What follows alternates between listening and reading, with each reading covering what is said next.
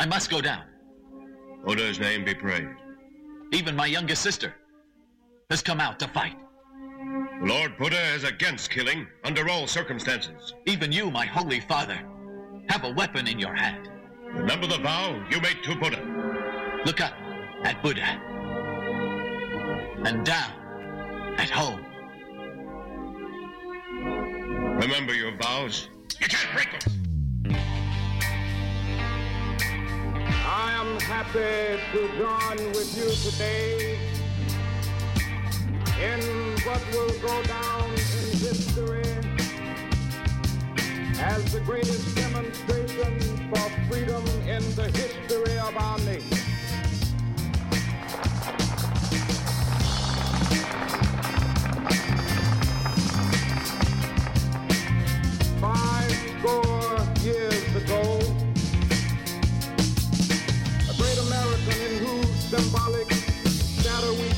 Today. Look, homicide is legal, death is a penalty. Never let go when you've got hold of your enemy. Eagle claw, cobra clutch by enemies necessary. I'll never let it go. See my shadow ninja mic flow. I throw a brave archer dart arrow through your tempo. Ici Eve Landry et Marc-André Coallier. Porte-parole du 20e anniversaire du festival Vue sur la relève, présenté par l'Auto-Québec en collaboration avec Québecor. J'animerai la soirée d'ouverture le 7 avril au Théâtre Plaza, présentée par 5-4 Musiques. Vous y entendrez deux de leurs artistes, le groupe Caravane et Joseph Edgar. Suivra le spectacle vitrine du festival. Talent, audace et découverte seront au rendez-vous du 7 au 18 avril dans plusieurs salles de Montréal. Informations et billets à vue. Les productions Nuit d'Afrique présentent la 23e édition du Festival de musique du Maghreb. Trois soirées tout en rythmes et festivités aux couleurs de l'Afrique du Nord. Jeudi 26 mars, c'est le retour sur scène de Lekbir avec les grands succès de Khaled, Rachita et Maktoub au club Balatou. Samedi 28 mars, retrouvez l'énergie contagieuse des rythmes andalous et berbères du groupe Arad au théâtre Fairmount. Et dimanche 29 mars, célébrez les rythmes Gnawa avec Maro Couleur au club Balatou. www.festivalnuitdafrique.com. Plongée culturelle. Du 19 au 29 mars, la 33e édition du FIFA, Festival international du film sur l'art, présente 243 films de 29 pays. En tout, 14 salles montréalaises se regroupent pour vous offrir des œuvres filmiques de haut calibre, toutes disciplines artistiques confondues. Art contemporain, musique, architecture, danse, littérature, cinéma et plus vous attendent. Une série d'expositions, rencontres et événements spéciaux aussi à ne pas manquer. Consultez le www.artfifa.com ou rejoignez-nous sur Facebook et Twitter. Choc, la radio web de Lucam lance son concours 60 secondes radio. 60 secondes, c'est ce que vous avez pour tout dire et pour nous parler de liberté. Créer, imaginer, rêver, innover, rigoler. Courez la chance de gagner une somme de 1000 dollars en plus d'être entendu dans le monde entier. Vous voulez participer? Visitez choc.ca. C-H-O-Q.ca. 60 secondes radio pour la liberté. Date limite le 12 avril 2015.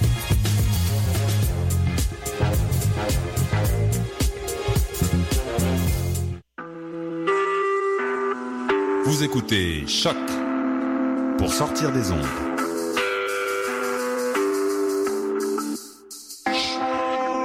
Podcast, musique, découverte. Sur choc.ca. La musique au rendez-vous.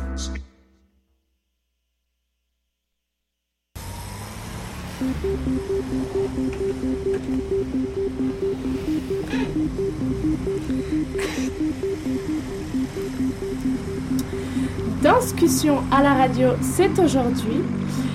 Saison 3, épisode 23. 95e émission depuis la création de Danscussion à la radio. Nous sommes le 17 mars, c'est très solennel, c'est très officiel. 17 mars 2015. Bonjour à tous. Bonjour les Danscussettes. Bonjour Stéphanie. Bonjour, bonne fête Saint-Patrick. Yes, Oui. c'est vrai. Oui. Journée des Irlandais. Bonjour Hélène. Allô, allô. Comment allez-vous les filles? Très Bien, et toi. Maude Très bien. Je m'entends très bizarre aujourd'hui dans mes il y a- il y a moins de- Comme, Il est euh, toujours très bizarre. dans hein. le studio. Nous, on t'entend toujours très bizarre. Mais Maud est dans un bocal. C'est ça. Donc voilà, c'est Maud euh, qui vous parle. Euh, deuxième partie consacrée à Linda Rabin. Euh, très belle professeure enseignante de Continuum, on va découvrir ça avec elle. Première partie, tout de suite, je, je me tourne vers notre invitée Sarah Lamotte. Bonjour Sarah. Bonjour. Tu es avec nous, euh, jeune chorégraphe et interprète émergente, j'ose j'ose, euh, le nom. Tu seras euh, dans deux fins de semaine en passerelle 840 en solo pour Passion freinée. Mhm. Alors déjà, qui est Sarah Lamotte? Euh, Comment est-elle venue à la danse? Oui. Euh, oui, comment, euh, dans le fond, euh, comment mon parcours a commencé, c'est ça que tu veux savoir? C'est ça. Entre autres. OK. Euh, en fait, euh, je me suis lancée dans la danse euh, assez spontanément. J'ai commencé à danser euh, à temps plein au cégep à Sherbrooke.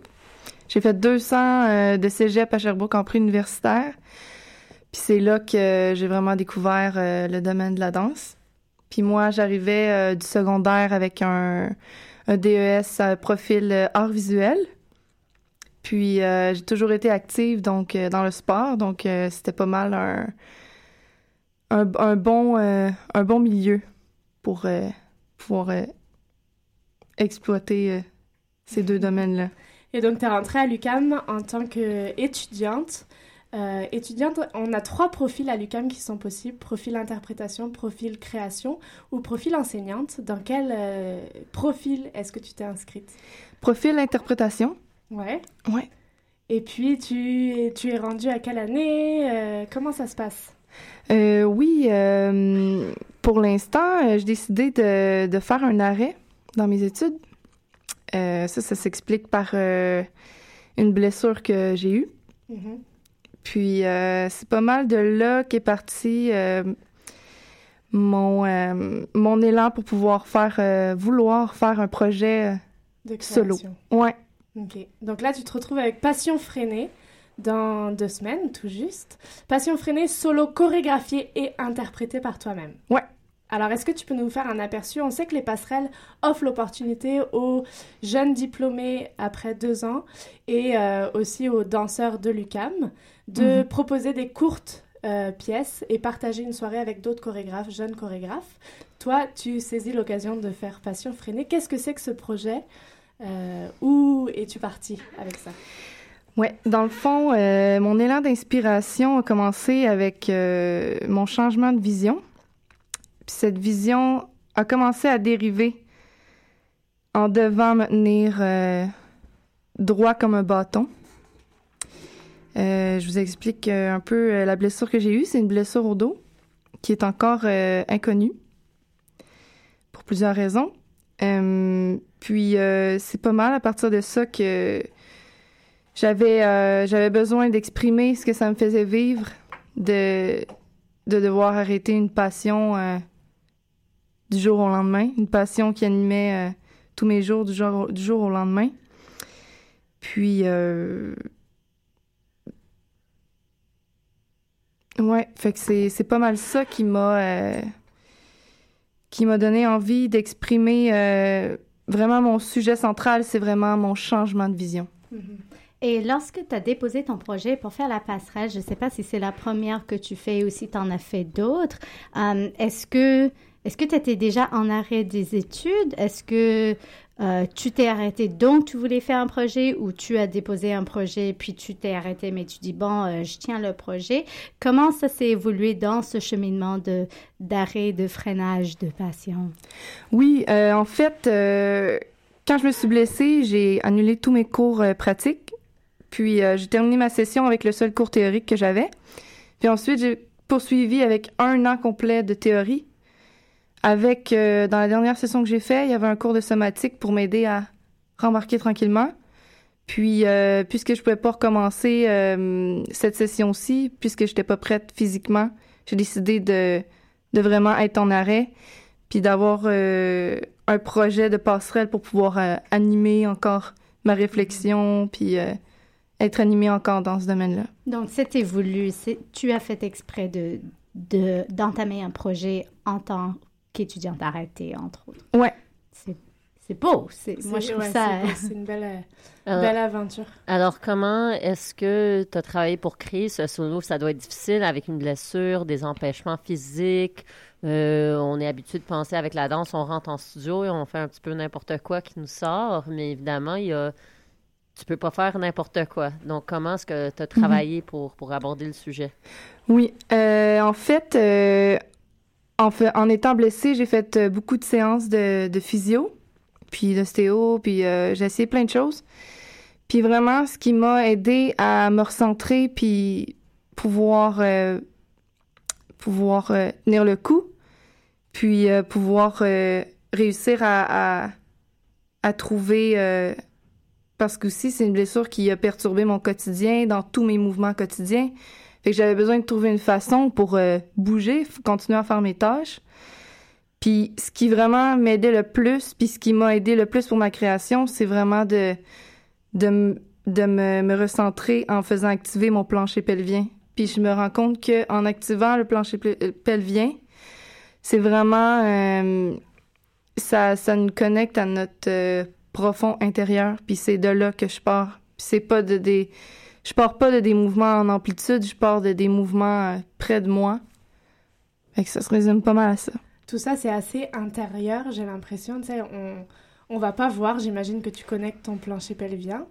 Euh, Non. c'est À, ana- à moins qu'on aille checker. C'est euh, C'est anatomiquement, peut-être que les gens savent pas où est le plancher pelvien. Je vous invite à regarder des planches d'anatomie dans ces cas. Mais, mais, mais de, de cette connexion qui est très intérieure à toi, euh, tu es allé jusqu'à la création d'un solo que tu vas présenter aux spectateurs, qui est quand même extrêmement audacieux pour toi, j'imagine. Ouais. Euh, comment comment tu as réussi à inscrire ça Est-ce que tu qu'est-ce que tu veux montrer? Est-ce que tu veux montrer que malgré la blessure, on peut danser? Qu'est-ce que- qu'est-ce qu'il y a derrière ça? J'imagine que c'est extrêmement chargé pour toi. Euh, Vas-y. Ouais. Euh, en fait, euh... oui, attends, peux-tu répéter la question? Mais tu vas jusqu'au spectateur, ça Oui. doit être chargé. Qu'est-ce que tu veux montrer? Est-ce que tu veux montrer qu'on peut danser malgré la blessure? Oui, c'est ça. Oui, c'est que en fait, comment j'ai parti ce projet-là, c'est euh, de danser en écoutant cette blessure-là. Mhm. Puis j'ai déjà vu aussi des vidéos où des personnes dansent malgré euh, une quelconque blessure qu'ils ont. Puis euh, c'est ça, c'est un ami qui m'avait montré une vidéo à un moment donné. Puis euh, ça m'était resté en tête. Puis euh, finalement, j'ai fini par, euh, par, par me dire, ouais, je pense que j'aimerais ça. Tout en écoutant cette blessure-là, j'aurais pas pu faire ce projet-là au début de ma blessure. Ça aurait pas été possible. Puis vu que je suis en train de, de réembarquer dans mes mouvements, puis que ma blessure, c'est vers la fin, c'est, pour cette raison-là que j'ai pu me le permettre. Puis euh, c'est vraiment euh, danser en écoutant cette blessure-là. Puis c'est aussi, oui, ce que je voulais surtout exprimer, c'est que moi, c'est qu'est-ce qui, m'intéresse, c'est vraiment la sensibilité qui peut se dégager d'un, simple mouvement qui n'a pas nécessairement besoin d'être en amplitude. Puis euh, de pouvoir communiquer quelque chose à travers ces, mouvements minimes, simples, lents, puis que j'ai pas besoin d'aller chercher la performance physique ni euh, le côté impressionnant. Et est-ce que ça, c'est quelque chose qui t'intéressait avant d'être blessé ou maintenant parce que tu fréquentes des vidéos, tu- des ostéos, toutes sortes de personnes euh, avec différents bagages, histoires avec le corps?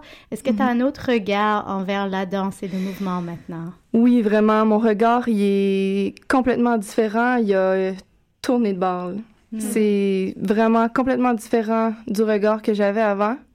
Euh, oui, avant, euh, je dois l'avouer, euh, je cherchais la, performance physique. Je suis une personne qui, s'intéressait beaucoup à ce côté-là. Puis c'est quelque chose qui va toujours m'impressionner quand même. Mais avec mon vécu, puis, puis la blessure que j'ai eue, c'est vraiment maintenant, mes yeux sont, sont très sensibles à ce que je regarde. Puis ça, ça s'explique surtout avec euh, l'empathie kinesthésique. Je peux plus... euh, je, regarde plus les prestations de la même façon. Puis il y a certains mouvements que je vais regarder des, des danseurs qui sont devant moi qui, qui, qui peuvent... euh, qui peuvent me, me faire grossir les yeux des fois parce que je me, je me dis, tout en, en voulant me soucier de, du corps de la personne qui danse devant moi, euh, est-ce que ça y fait mal de, de danser de cette façon-là? est-ce que c'est vraiment jusqu'où on est prêt à aller pour aller pour euh, présenter une, une pièce chorégraphique physiquement?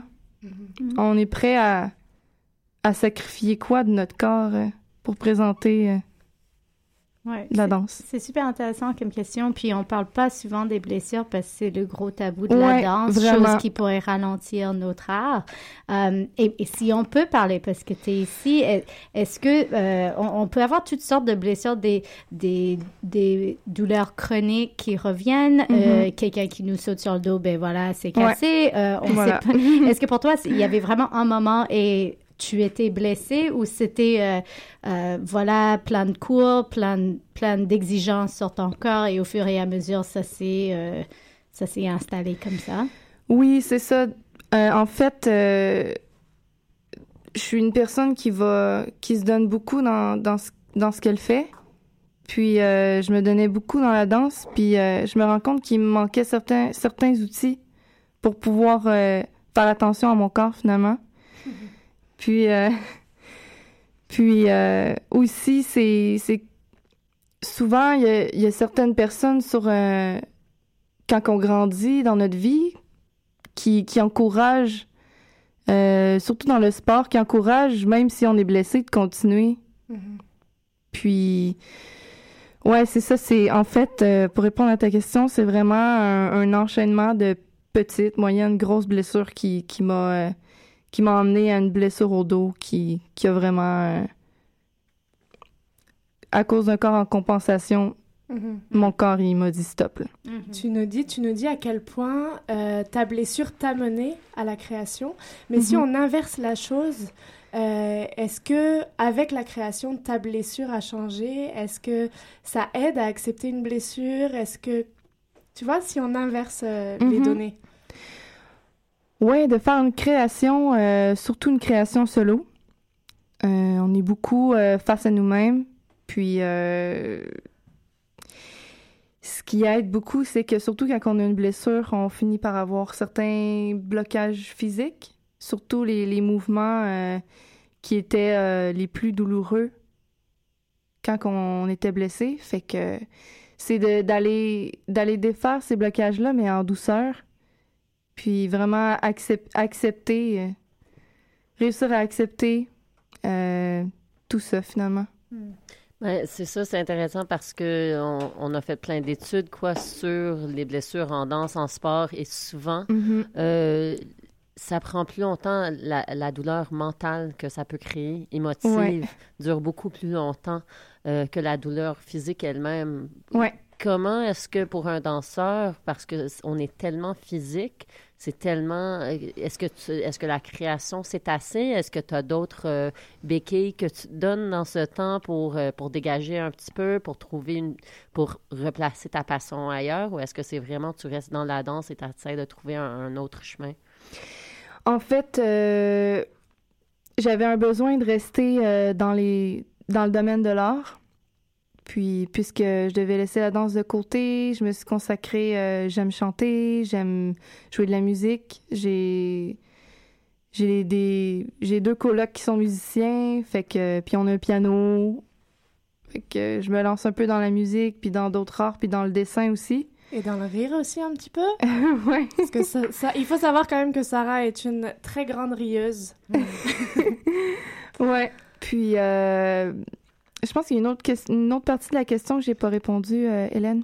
Mais est-ce que, est-ce que la douleur euh, émotive reste plus longtemps, euh, Oui. tu crois, que, que la douleur Oui, oui. physique, ou est-ce que les deux sont, sont mariés un petit peu?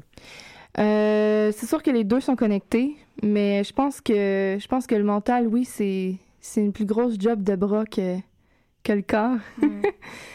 Puis, euh, et je réussis vraiment à aller euh, à, pour vrai, les, moments où j'ai le plus réussi à, passer par-dessus certains blocages, c'est euh, dans une méthode euh, que les danseurs connaissent beaucoup, la méthode Feldenkrais, que j'ai eue euh, en somatique la session passée. Puis aussi en en parlant à des personnes de confiance. puis aussi en prenant un moment pour me connecter à moi-même en début de journée, ça aide énormément. Puis avec la méditation, euh, le pilates c'est pas mal euh, par ces, euh, par ces places-là que je réussis. Non, j'allais dire euh, Stéphanie, je me tourne vers toi parce que c'est une passerelle 840. Tu la partages avec euh, d'autres chorégraphes. Donc, je sais que Stéphanie, vous pouvez faire un Oui. compilé de la soirée. Oui, parce euh, qu'en fait, Sarah, tu disais, euh, quand tu regardes des pièces maintenant, euh, tu le regardes avec des yeux, est-ce que ça fait mal à cette personne? Puis on sait que tu n'es pas seule dans ce week-end. Vous êtes Mhm. notamment quatre, euh, euh, quatre pièces, notamment différents chorégraphes et interprètes que je peux citer. C'est la pièce Mine de rien, créée et interprétée par Lynn Thériault et Marie Moujal, La tienne, Passion freinée. Outskin, un solo de Ariane Dessoul et Gravure, créé par Pascal Tabot en collaboration avec ses interprètes Sarah Mascalo et Valérie Allard. As-tu eu un aperçu de ces pièces ou des moments, des étincelles avec qui tu présentes ou est-ce que c'est du terrain inconnu pour toi? C'est un terrain complètement inconnu pour l'instant. Puis. euh, Mais, des, mais des personnes très connues. Il s'agit pas mal de ta cohorte. Oui, oui, en partie, oui. Oui. Ouais. À découvrir, donc. On peut parler des dates, on peut parler... Oui, bien sûr. Donc, je peux continuer ma, ma liste. Mais... Donc, c'est pas ce week-end tout de suite. C'est du 27 au 29 mars. Euh, la passerelle 840 se passe toujours à 18h, lundi. euh, lundi, voyons, je recommence. Vendredi, samedi, dimanche, donc 27, 28, 29, mais également un show à 20h le 28, le samedi. Donc, quatre représentations, dont deux dos à dos littéralement euh, pour toi. mais, euh, mais par contribution volontaire, suggéré 5 dollars, mais c'est toujours une agréable soirée. Surtout avec quatre pièces, euh, on a vraiment la devise, on sort avec quelque chose que quelqu'un aime et un sur quatre doit plaire. normalement. Est-ce que les gens, Sarah, vont être avertis de, de ta démarche, de ta blessure, euh, où vont arriver et, et sans savoir forcément comment... Euh, je veux surtout laisser euh, l'interprétation libre au public. Mhm. Puis, euh, je pense que mon, mon titre, Mhm. mon titre peut être assez révélateur, même si ça peut sembler euh, mystérieux pour des personnes qui ne me connaissent pas euh, beaucoup encore. Mais je voulais quand même laisser une certaine surprise pour, pour mon solo. Et peut-être tu, tu sais pas encore, tu n'es pas encore rendu aux présentations, mais on a l'impression que c'était une démarche, euh, un processus important, non seulement un produit que tu voulais créer, Ouais. mais tu vas quand même présenter de quoi? Est-ce que tu, as- tu vois plus loin que cette fin de semaine passerelle? Est-ce que c'est quelque chose que tu aimerais partager avec un, un autre public euh, dans les écoles, avec différents danseurs? Est-ce que tu vois plus loin que d'ici deux semaines? Oui, euh, oui, c'est un projet que j'aimerais euh, beaucoup développer. Je pense que c'est c'est le début d'un projet euh, que, que je vais vouloir traîner avec moi pour un petit bout.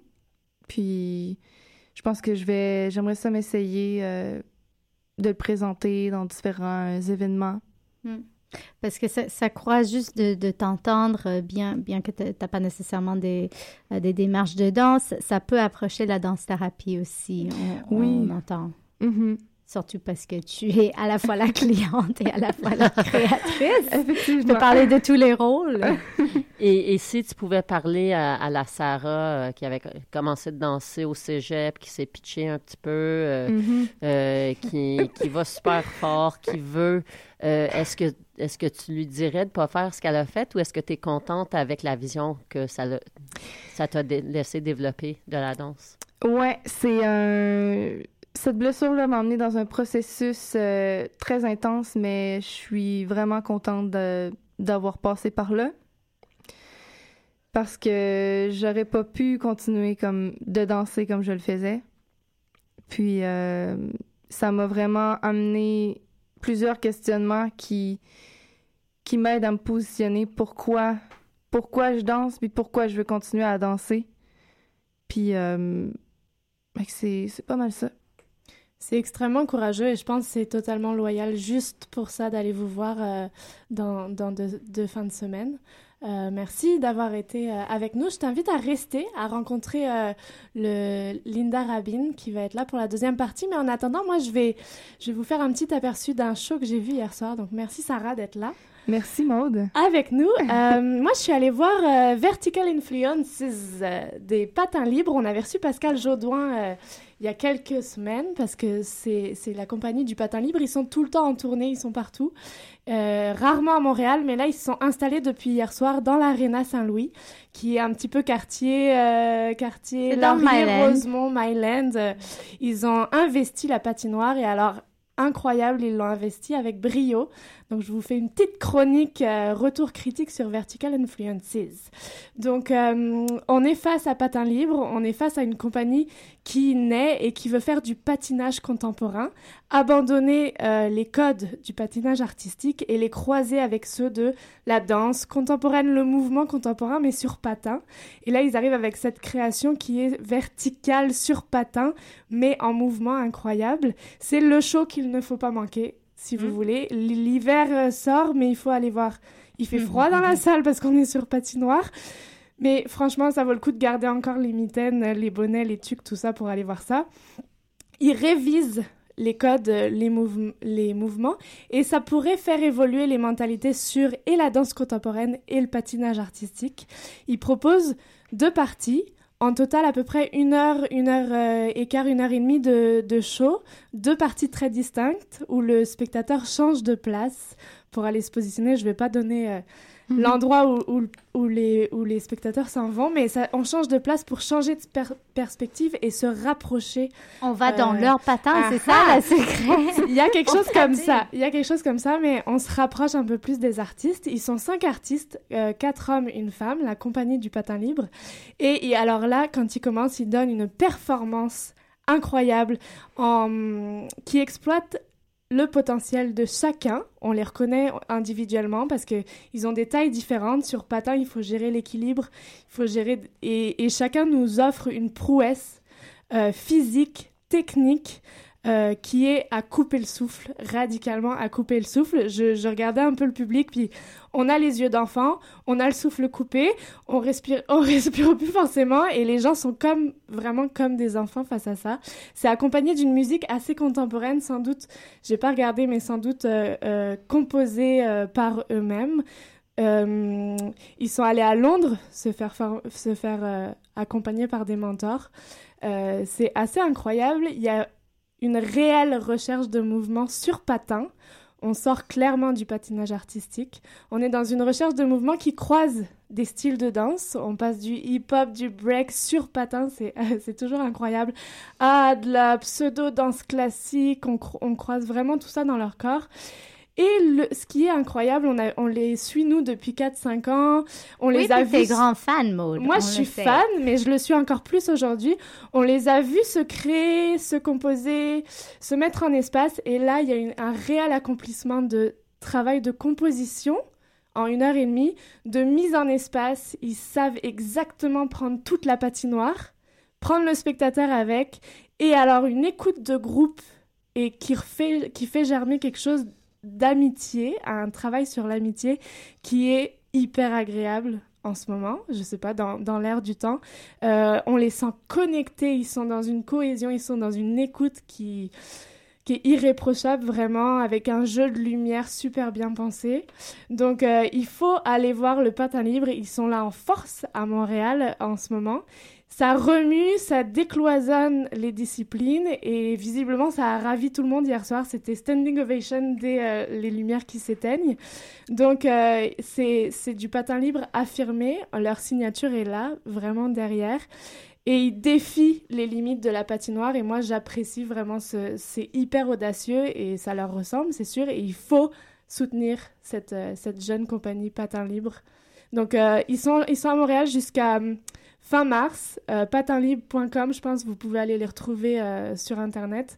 Mais c'est, c'est en ce moment, c'est le show euh, pour les amateurs et de patins, et de d'hiver, et de danse, et de mouvement, et de musique, et de lumière. C'est vraiment complet.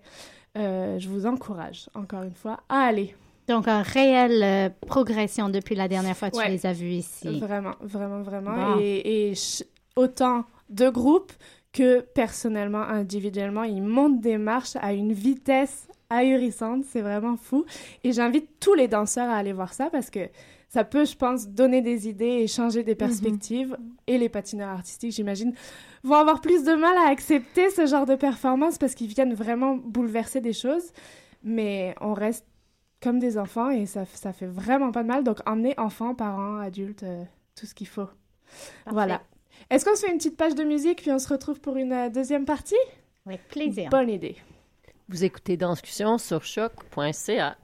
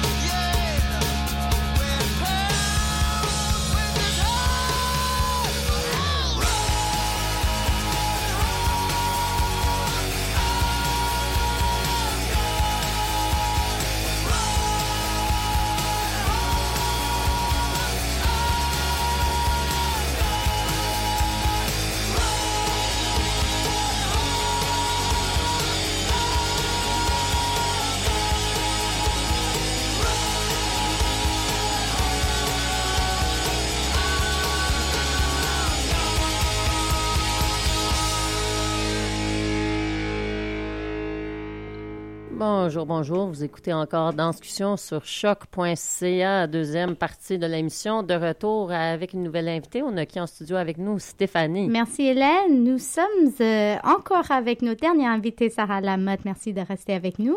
Merci à vous les filles. Merci. On se retrouve avec euh, une très belle invitée, sa première fois ici à Danscussion. Euh, nous avons le plaisir de recevoir Linda Rabin. Bonjour Linda. Bonjour Stéphanie. Linda est une, une très grande professeure ici à Montréal qui a une très, qui continue à avoir une très belle carrière en danse. Euh, elle a commencé notamment à, Juilliard, que qu'on pourrait souligner euh, à, New York. Elle est cofondatrice de l'ADMI. Ça fait une vingtaine d'années qu'elle travaille la somatique, mais c'est surtout la dame à voir si on veut faire du continuum ici à Montréal. Mais entre autres, tu fais du coaching, tu es répétitrice, tu es euh, amie aux étoiles de la danse. on va parler de toi, Linda, mais surtout de continuum et qu'est-ce que c'est cette approche? Alors, je te, lance la, balle. C'est comment que tu as découvert le continuum toi-même? Bon, euh, premièrement, je l'ai découverte en 98. J'étais dans ma formation en Body Mind Centering, qui est une autre approche en éducation somatique.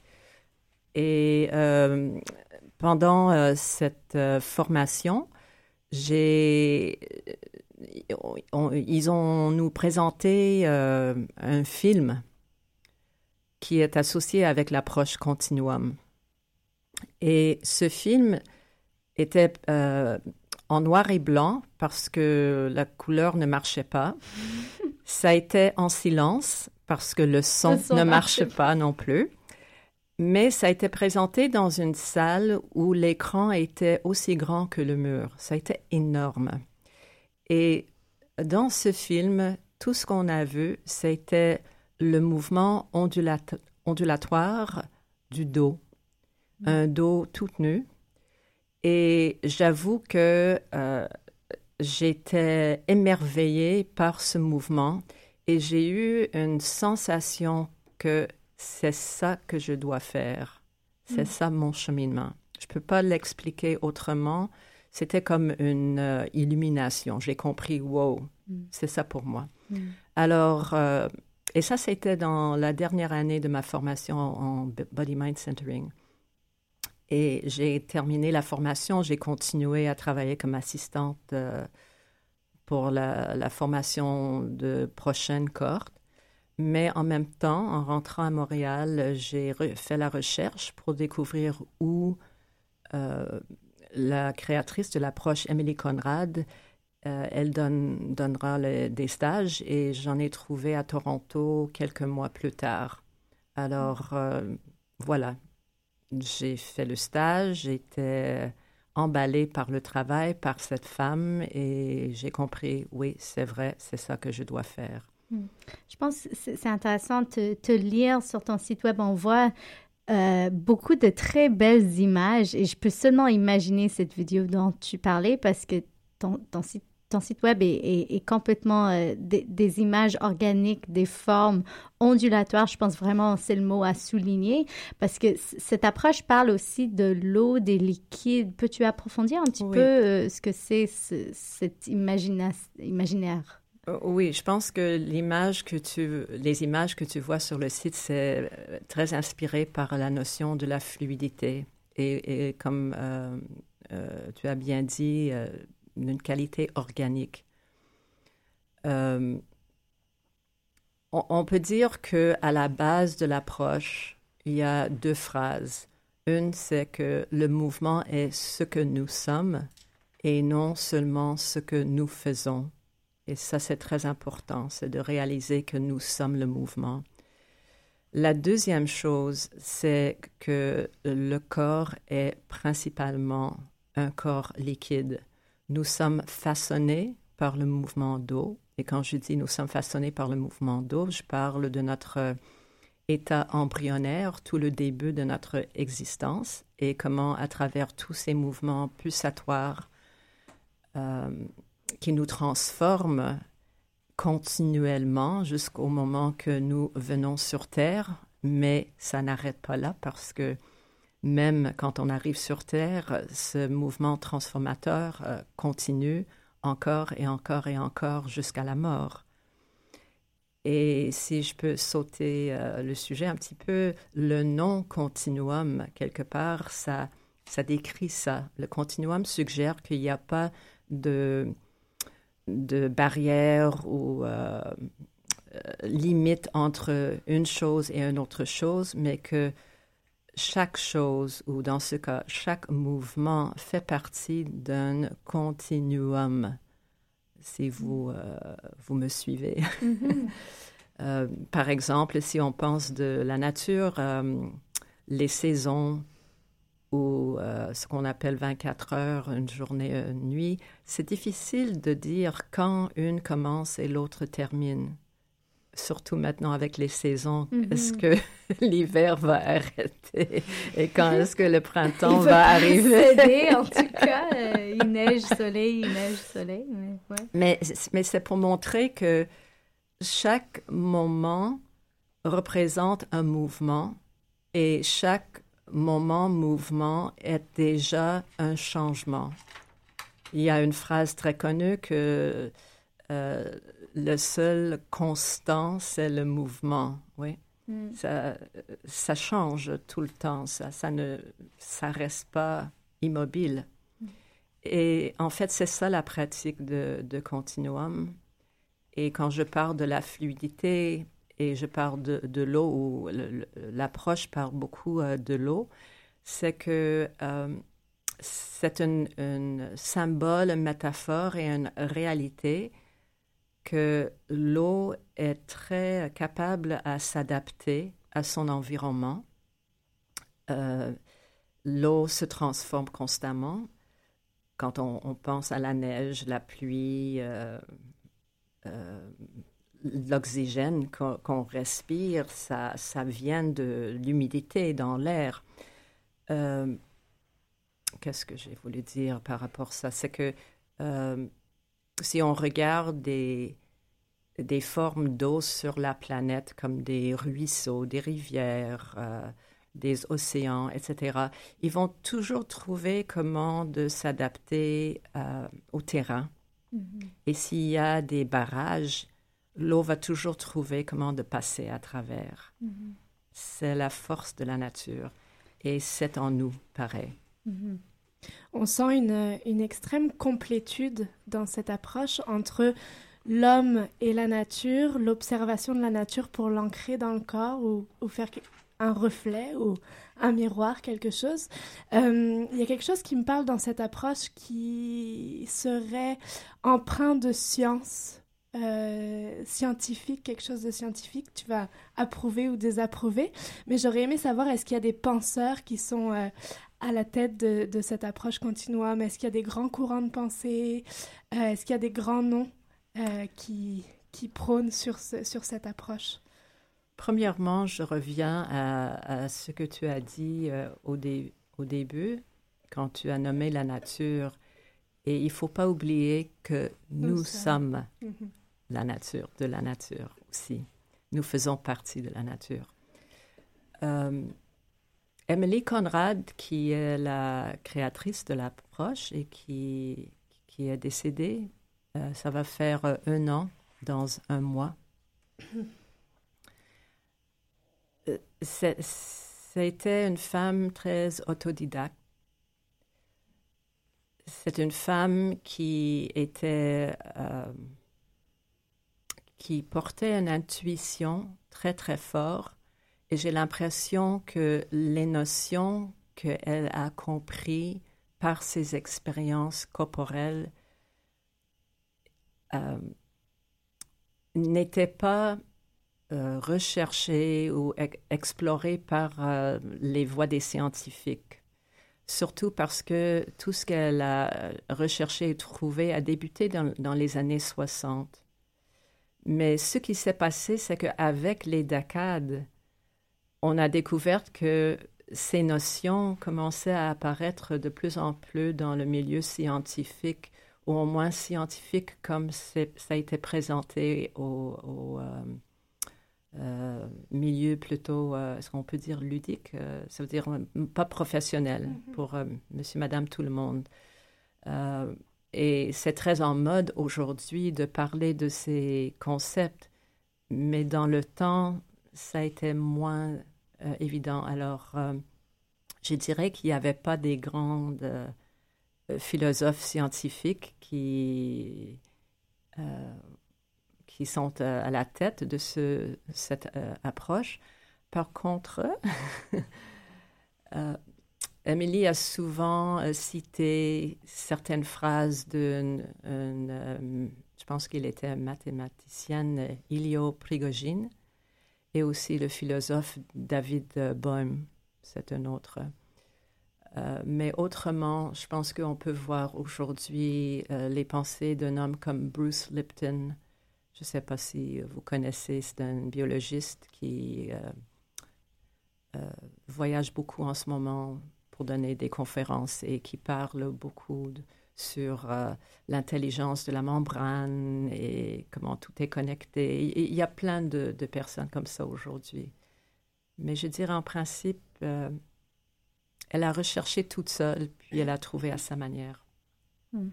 C'est intéressant parce que tu parlais des, barrières et comment l'eau est capable de, de, de trouver euh, sa place en, brisant like a, like a crack of, of a barrier, the water will break through or go over. Um, et on lit aussi euh, dans l'explication de Continuum sur ton site web que, que c'est très recherché par des, euh, des personnes blessées, des, des, personnes en difficulté physique. On, vient de quitter une grande discussion sur les blessures en danse.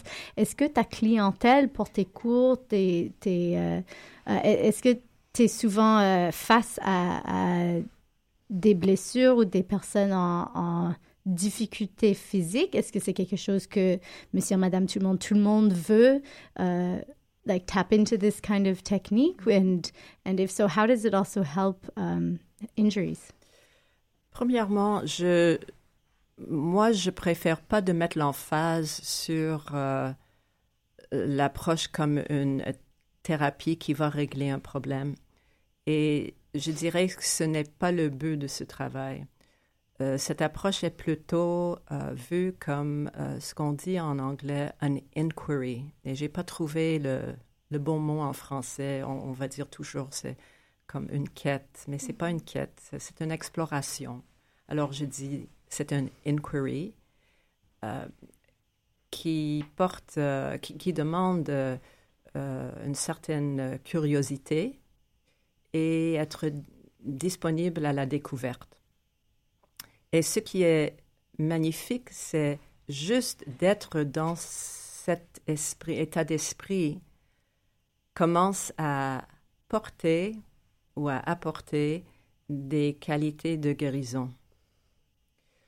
Alors, oui, souvent, on peut avoir des personnes qui viennent pour une certaine raison, soit un problème euh, ou une difficulté physique ou émotionnelle.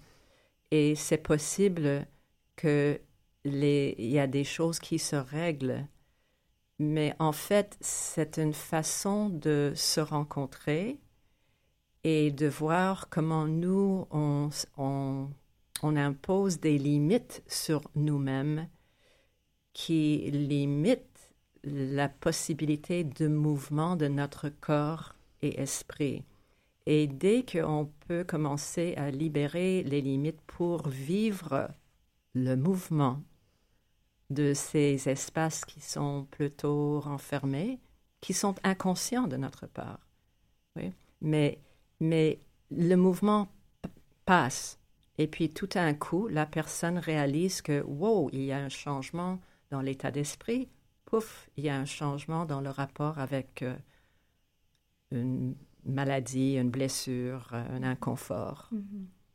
Mais ouais, c'est pour ça que je suis, très attirée par le mot barrière que tu dis, parce que je pense que grande blessure ou pas, on a toutes nos, barrières quelque part dans le corps, que ce soit à cause de notre posture, euh, notre emploi du temps, notre travail, ce que ça exige de, notre corps, ou mm-hmm. juste un, un, déconnect, une, façon d'être inconscient de certains mouvements qu'on fait quotidiennement, mais que en, prenant un temps, en se posant euh, et, en pratiquant ce genre de, choses qu'on retrouve le, mouvement jusqu'au bout ou la fluidité d'un geste. mais, c'est moins euh, quand, quand, je t'entends parler, j'entends, je, le traduis comme si euh, tu traduis l'expérience comme comment je cherche une euh, réparation d'un problème fonctionnel. Et je dirais, le but, c'est pas d'aller chercher à régler un problème fonctionnel, mais c'est possible que ça peut être euh, réglé d'une manière ou d'une autre. L'important, c'est de libérer l'esprit, la façon qu'on perçoit la vie, la façon qu'on... Euh, et qu'on n'est pas consciente que notre perception est, est peut-être limitée dans une certaine euh, vision. Oui, mais et, dans le cours, on n'est pas en train de chercher à faire quelque chose. On est vraiment dans être présent dans le moment, comme dans le langage d'une méditation. Être présent dans le moment présent. Et comme le moment présent est toujours en mouvement, on, est en train de pratiquer, de expirer, aller avec le mouvement. Et quand je parle du mouvement, c'est pas le mouvement, le geste comme un danseur va faire, c'est le mouvement de nos tissus, c'est le mouvement de nos pensées, c'est le mouvement de l'esprit, c'est le mouvement de la respiration. Et dès que ça commence à avoir sa place pour vivre, oui, la personne commence à expérimenter une nouvelle sensation de vie. Et c'est ça le, le, point tournant vers la guérison. Il, me semble que c'est une pratique qui prend vraiment une grosse présence, non mm-hmm. seulement au présent, mais une présence à soi. Euh, et une ouverture d'esprit envers cette expérience-là. Est-ce que, est que vous trouvez que c'est difficile pour les étudiants d'embarquer dans ce monde? Est-ce qu'ils sont réceptifs? Je pense au monde où est-ce qu'on vit maintenant, où est-ce que tout le monde est très occupé constamment, on veut des résultats tout de suite, mais j'ai l'impression que c'est un travail qui se fait dans, dans le temps et dans, dans la présence dans ce temps? Est-ce que est-ce que c'est difficile de faire embarquer le monde ou est-ce que tout le monde est prêt? Mais premièrement, les personnes qui viennent choisissent de venir. Mm-hmm. Alors, ils savent pourquoi ils viennent et ils sont prêts à embarquer dans quelque chose semblable. C'est sûr que quand je suis invitée, comme par exemple euh, ici au département de danse euh, du CAM, euh, j'étais invitée pour donner deux cours au niveau du bac. Là, c'est pas un choix, oui, mais ça a été par exemple, ça a été dans le contexte de leur euh, cours euh, reliés à l'éducation somatique. Et euh, c'est sûr que, un, j'avais besoin d'adapter ma façon de transmettre le travail. Et deuxièmement, oui, il y a, il y a toujours des personnes qui sont un peu résistantes. Et même les personnes qui viennent avec un désir, il y a de la résistance. Mais ça, c'est à la personne à confronter quand la personne est prête à la confronter et euh, en général, ça ne prend pas toute la place. Mm-hmm. Les gens qui viennent, ils savent pourquoi ils viennent et ils, ils embarquent. Et certainement, ceux qui résistent souvent, c'est ceux qui, ont, qui vont profiter beaucoup parce que si, si, tu vois vraiment quelque chose que tu résistes, des fois c'est parce que tu en as besoin aussi. Alors j'espère qu'il y en a que même si sur le coup ils veulent pas ou ils trouvent difficile, qu'ils peuvent voir que ça amène beaucoup dans, dans la vie finalement. Oui, ou, ou euh, peut-être c'est pas le bon moment pour mm. la personne.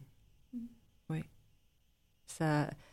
Euh, les, les limites que nous portons sont là pour une raison. C'est ça nous aide à survivre. Il y a des raisons pourquoi on a choisi, soit consciemment ou inconsciemment, la manière de fonctionner dans la vie, dans certaines relations, euh, oui, avec des autres, etc.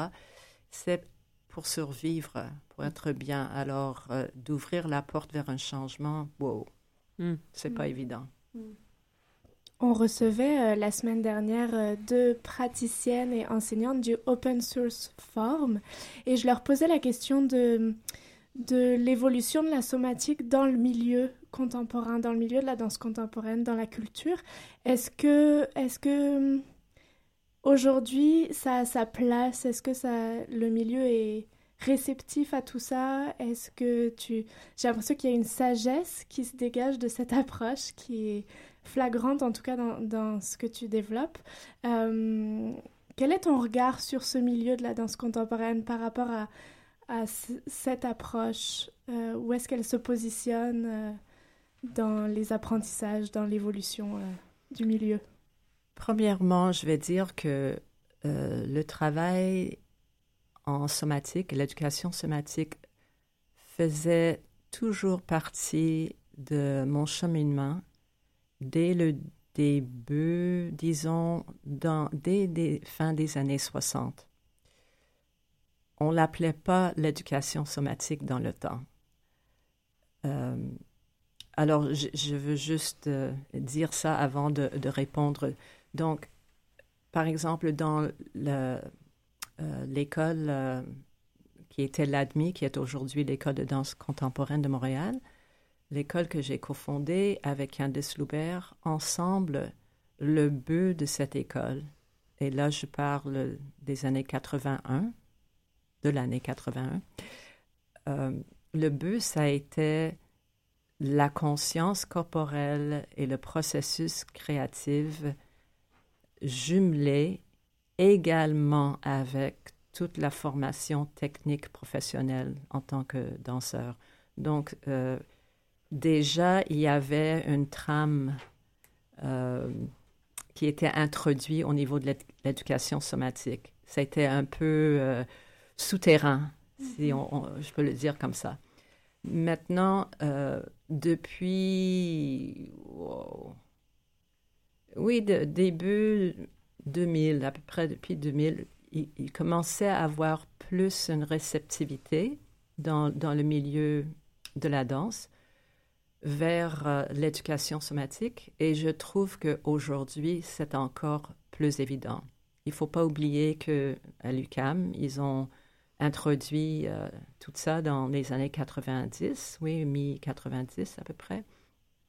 Et euh, aujourd'hui, je trouve qu'il y a de plus en plus de danseurs qui sont intéressés. Et peut-être aussi parce que le milieu des danseurs euh, vieillit. Et quand un danseur vieillit, ce danseur commence à rechercher une autre façon d'être avec son corps, quelque chose qui correspond mieux avec eux pour leur santé et aussi leur psyché. Oui. Et euh, je me tourne à Sarah pour une, dernière petite question parce que tu as quand même pu rester avec nous, mais euh, tu parlais euh, tout à l'heure de Feldenkrais.